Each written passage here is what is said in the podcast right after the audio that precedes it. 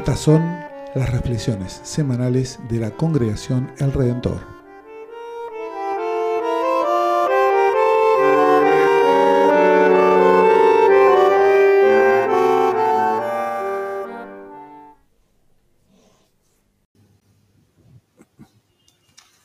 Vamos a escuchar la lectura del Evangelio según San Juan, capítulo 2, los versículos 13 al 22.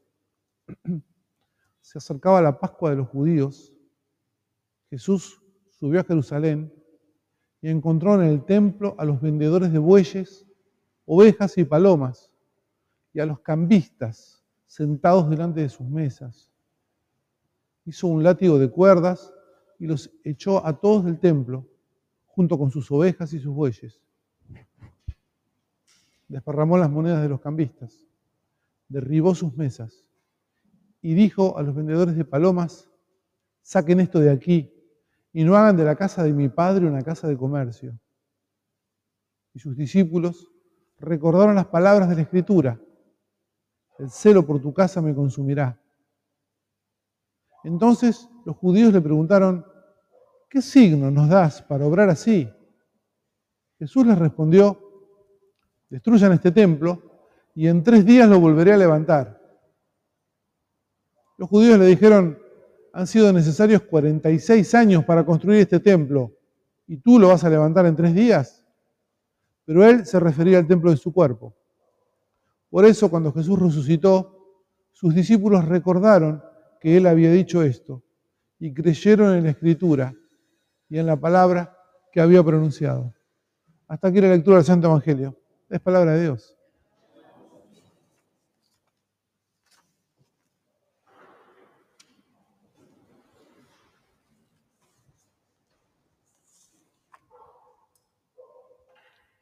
Hay dos lecturas de este domingo que son de las lecturas de la Biblia famosas, de las lecturas clave.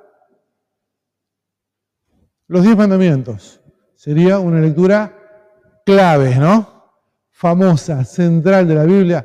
No necesitan presentación.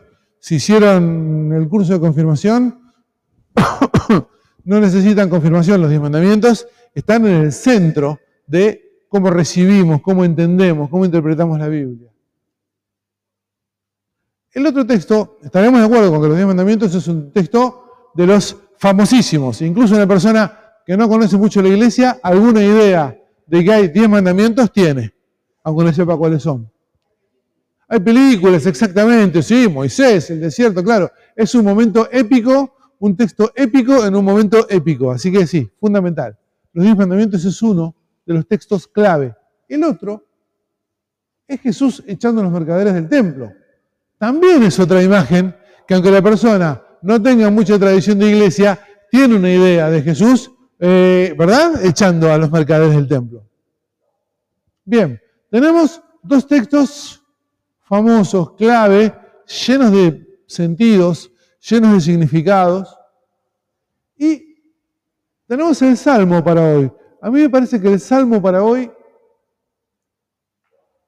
nos abre y nos presenta dos temas que podemos identificar en las lecturas famosas e importantes. El Salmo a mí me abrió, me abrió el sermón, de alguna manera. Así que quiero repasar el, el Salmo. El Salmo tiene dos partes. ¿Qué chance hay de volver a mirar el Salmo? Toda. Bien, vamos a volver a mirar el Salmo entonces. Tiene una primera parte que dice, el cielo proclama la gloria de Dios y el firmamento anuncia la obra de sus manos. Un día transmite a otro este mensaje y las noches se van dando la noticia. Sin hablar, sin pronunciar palabras, sin que se escuche su voz. ¿Sí? Está hablando de la gloria de Dios, ¿verdad? La gloria de Dios que sacraliza, que hace sagrado, ¿qué parte del mundo? ¿Un cachito? Todo. Los cielos proclaman la gloria de Dios. Sigue, ¿sí? Eh, allí puso una carpa para el sol. Y este, igual que un esposo que sale de su alcoba, se alegra como un atleta a recorrer su camino. Bueno, en esa época el sol giraba alrededor de la tierra, así que para la comprensión bíblica de esa época, el sol está girando, dando toda la vuelta, pero todo, todo está cubierto de la gloria de Dios. Él sale de un extremo del cielo, su órbita llega hasta el otro extremo y no hay nada que escape a su calor. ¿Ven cómo esta parte es una maravilla por cómo Dios impregna cada cachito de su creación? Escuchen ahora cómo cambia de tema el salmista. La ley del Señor es perfecta. ¿What? Estábamos hablando de una cosa y salimos con totalmente otra. La ley del Señor es perfecta, reconforta el alma. El testimonio del Señor es verdadero, da sabiduría al simple. Los preceptos del Señor son rectos. Repite, como en la literatura sapiencial hebrea, repite la idea. ¿sí? La segunda parte es un elogio de la ley. ¿no? la primera parte se gozaba en la creación y cómo Dios impregna cada cachito de la creación. La segunda parte es un maravillarse y un agradecimiento ante la ley. ¿Sí? ¿Estarían de acuerdo con esta, este approach al Salmo? Entonces, la primera parte del Salmo habla de la gloria de Dios, de su presencia. La presencia de Dios sacraliza toda la creación, ¿sí? No solo el cachito del templo. La presencia de Dios, que está en todo, sacraliza, vuelve sagrada toda la creación. Incluso esas partes de la creación que a ustedes no les parece que son sagradas, o a mí no me parece que son sagradas. Pero, dice el salmista, la presencia de Dios hace que es creación de Dios, es obra de Dios, es obra de sus manos. Eso es sagrado. Y esto, esta primera parte del Salmo, nos remite al Evangelio y a la mirada que tiene Jesús del templo y a la mirada que tiene Jesús del mundo. Esa es una parte. La segunda parte, que habla de la ley de Dios, de la rectitud de la ley de Dios, de la claridad de la ley de Dios, de la dulzura, dice el salmista. ¿Vieron? Dice que la ley es dulce. Ponele, diría yo, pero el salmista dice que la ley hasta es dulce. Esto nos remite a los diez mandamientos. De alguna manera les quiero proponer que el Salmo nos puede conectar con mirar los diez mandamientos y con mirar ese texto de Juan en la que Jesús echa a los mercaderes del templo. Dios en todo. Es un poco la idea. En cada pedacito, en cada milímetro del cosmos, en una estrella, en una nube, en un perro, ¿sí? aunque tenga pulgas, en lo que fuera, ¿sí? Y en el medio, tironeado por distintas fuerzas, por distintos deseos, por distintas pulsiones, el ser humano, ¿sí? El ser humano ahí como, como este, tironeado, ¿no? Por distintas fuerzas, cuestiones, deseos. Pero estos textos nos proponen que Dios nunca se olvida ni abandona su obra. Dios no abandona su obra. Dios no abandona a su pueblo. a veces nos da impaciencia, muchas veces nos da impaciencia, ¿verdad? A mí muchas veces me da impaciencia. Lo que nos propone la Biblia, lo que nos dice la Escritura es que Dios no se olvida y Dios no abandona a su pueblo. Él mismo impregna cada milímetro de lo creado, donde su pueblo habita. Y entonces, en el Antiguo Testamento, ante el pecado, ante la mala comprensión y el mal uso de la creación, ¿qué le da en el Antiguo Testamento para superar eso? El pecado, el mal uso de la creación. ¿Qué le da? Los diez mandamientos. ¿Sí? En el Antiguo Testamento. Y luego, ante el pecado y la mala comprensión y el mal uso de los diez mandamientos, ¿qué le da a Dios? A Jesús que es como darse a sí mismo, ¿sí? Como en la creación. En la creación también Dios se da a sí mismo, se impregna cada pedacito, Dios se está, se está donando, se está dando a sí mismo. Ahora vamos al Evangelio. El episodio de la expulsión de los mercaderes del templo está relacionado con la mala comprensión y el mal uso de la ley, como en el Antiguo Testamento, y también con la mala comprensión y el mal uso de la creación, como previo a eso. ¿Qué dice el Nuevo Testamento? ¿Qué dice el pedazo del Evangelio? Jesús va de Galilea a Jerusalén. ¿sí? Estaba en el norte, en Nazaret, por donde, donde era su familia, y va hasta el sur, va hasta Jerusalén, para la Pascua. Cuando llega, llega al templo y se encuentra con un cuadro, bueno, se encuentra con un cuadro. De todos modos, les quiero decir que hay una cantidad de comentaristas que proponen que no es tanto que Jesús se encuentra con un nido de corrupción en el templo de Jerusalén, sino que lo que encuentra es más bien la típica escena de lugares de peregrinación religiosa en todos los lugares del mundo. Si alguna vez tuvieron la oportunidad de ir a cualquier lugar de peregrinación religiosa, en cualquier lugar del mundo, vieron todos los puestitos y todos los chiringuitos este, habidos y por haber, ¿sí? No nos imaginemos que el templo de Jerusalén era, oh, qué espanto, qué horror, ¿sí? Era el, el típico lugar del centro de peregrinación religiosa. Hecha esta observación, también hay que decir que Jesús decide intervenir drásticamente, duramente y violentamente. No hagan de la casa de mi padre una casa de comercio, dice. ¿Qué pasa? ¿Jesús estaba en contra del comercio? Acá hay gente que se ha dedicado o se dedica al comercio. ¿Es pecado dedicarse al comercio? Hay lugares para las cosas igual, ¿no? Hay lugares. Exactamente. Pero vieron cómo hemos mistificado este texto y lo hemos transformado como en otra cosa también, no distinta de lo que es. Todo, toda esta reacción de Jesús a los discípulos les remite a, a una frase de un salmo, esa que dice, el celo por tu casa me consumirá.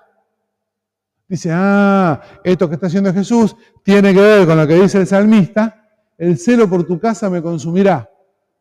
Interesante, ¿no? La mirada de los discípulos.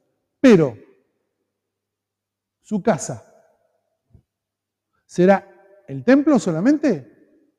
¿O será la creación toda? Cuando dice el Salmo 67, el celo por tu casa me consumirá, se referirá, bueno, claramente en el Salmo el salmista se refería al templo. Pero cuando lo personifica Jesús, su casa, ¿es el templo o es más grande que el templo? Yo les quiero proponer una clave de lectura en la que la casa sea más grande que el templo. ¿Hasta dónde se despliega la presencia de lo sagrado? Bueno, el Salmo 19 nos dice hasta dónde se despliega la presencia de lo sagrado. No hay espacio en la que no esté. Entonces, ¿la presencia de lo sagrado llegará hasta la puerta y se detiene ahí? ¿O cruzará el umbral? La presencia de lo sagrado. ¿O será mejor que en lugar de lo sagrado ir de adentro del templo para afuera? ¿No será que a veces viene de afuera para adentro? de acuerdo al Salmo 19, bien podría. Bueno, la cosa es que Jesús armó un destrozo, debemos decirlo. Lamentamos, sobre todo a las personas a las que nos gusta el orden, ¿verdad? Eh, no, nos, no nos gustan los destrozos y Jesús acaba de hacer un destrozo en el templo de Jerusalén. Ante semejante destrozo viene la pregunta obvia de las personas razonables, de las personas responsables del lugar las que estaban a cargo. Y van y le preguntan, ¿quién sos vos para actuar así? Danos pruebas fehacientes de quién sos. Danos signos. Bastante razonable, ¿no? Lo que están diciendo los responsables del templo. Si entra un tipo con una barreta de hierro y entra a desparramar las cosas acá, seguramente el, el presidente de la congregación va a bajar a decirle, hey, me estás rompiendo todo, ¿qué estás haciendo? ¿Qué le responde Jesús? Destruyan este templo y en tres días yo lo volveré a levantar. Otra vez, Jesús habla del templo y no habla del templo, ¿verdad? Otra vez, lo sagrado trasciende y por mucho los límites de un edificio. Ahora, dicho esto y repetido, que lo sagrado trasciende los límites de un edificio, que lo sagrado trasciende los límites de este edificio, nosotros queremos mucho nuestro templo. Es tradicional, estamos acá hace muchos años, algunos de nosotros, lo queremos, lo cuidamos, pero dicho esto, de que lo sagrado trasciende los límites de este edificio, también debemos decir a su vez que el templo material, el templo visible, obvio, este, estos bancos, estos ladrillos, es una buena muestra de cómo funciona todo el resto. Es de alguna manera, sí, es un buen, es un buen punto para hacer foco. Lo sagrado no se limita al edificio, pero el edificio y lo que pasa dentro del edificio es un buen punto para hacer foco. Creo que por eso, vieron que Jesús no elige otro lugar donde hacer esta expresión, este, este gesto, este signo. Elige como espacio el templo. Y no creo que sea casual que Jesús actúe de esa manera en ese lugar. El templo, los templos, no capturan todo lo sagrado y afuera nada, pero sí son un buen botón de muestra, son un buen punto para hacer foco de cómo está funcionando la relación de Dios con su creación y con el ser humano. Entonces, para cerrar esta reflexión, les propongo que los textos nos dicen que no se puede ser santo en el templo y de otra manera en otros lugares. Porque no son compartimentos estancos. ¿Sí? Se filtra. Lo que pasa acá, se filtra afuera. Y lo que pasa afuera, se filtra acá. Si nosotros nos imaginamos que podemos mantener la estanqueidad entre un espacio y el otro, el Salmo 19 y Jesús nos dicen, miren muchachos, chicas, no se puede ser santo en un lugar y de otra manera en otro lado. Estas cosas se filtran. Para bien y para mal, se filtran. Todo es creación de Dios. Todo participa de la sacralidad. Todo. Y entonces, si algo está bien podrido en un lado, ¿qué pasa? Y esa pudrición inevitablemente se filtra hacia el otro. Para muestra, basta el relato del Evangelio de hoy.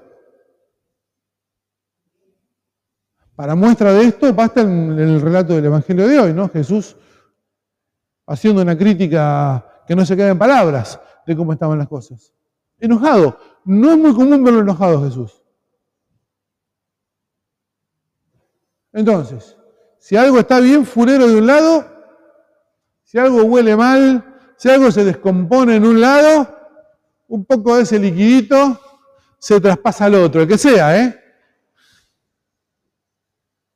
Pero después me quedaba pensando, con este cierre, este cierre es pura moralina al final. No ser hipócritas. No tener doble estándar. Sí, estamos de acuerdo con eso, por supuesto. Pero es obvio, y no hace falta ser cristiano para no ser hipócrita o para no tener doble estándar. Yo conozco gente judía, musulmana, mapuche, india, atea, que no es hipócrita y no tiene doble estándar. ¿Cuál sería lo específico cristiano de esto? ¿Cuál sería la buena noticia? Cuando leemos el Evangelio, leemos la buena noticia. ¿Cuál sería la buena noticia que tenemos para compartirle? Compartirnos entre nosotros y compartir al mundo. La buena noticia es que no solo la corrupción, la maldad, la banalidad, el sinsentido, viajan, se comunican de un lado al otro. No solo lo malo, también la verdad, la justicia, el amor, la ternura, también atraviesan, así como atraviesan los espacios que no son estancos de templo del mundo, así como se comunica lo malo, lo feo, lo que rompe, lo que no da vida, también lo que da vida, ¿sí? Lo que trae justicia, lo que trae luz, lo que trae paz, también se comunica. La buena noticia es que no solo lo malo, que también, pero sino también lo bueno se comunica y transforma y contagia. De adentro del templo para afuera podemos hacer eso, ¿sí? Y de afuera para adentro, capaz que también. Dios no se va a quedar de brazos cruzados ante el pecado, ante la maldad, ante la crueldad. Va a actuar. Es su creación. Él es el dueño. Va a actuar de adentro del templo hacia afuera y también, si es necesario, de afuera del templo hacia adentro.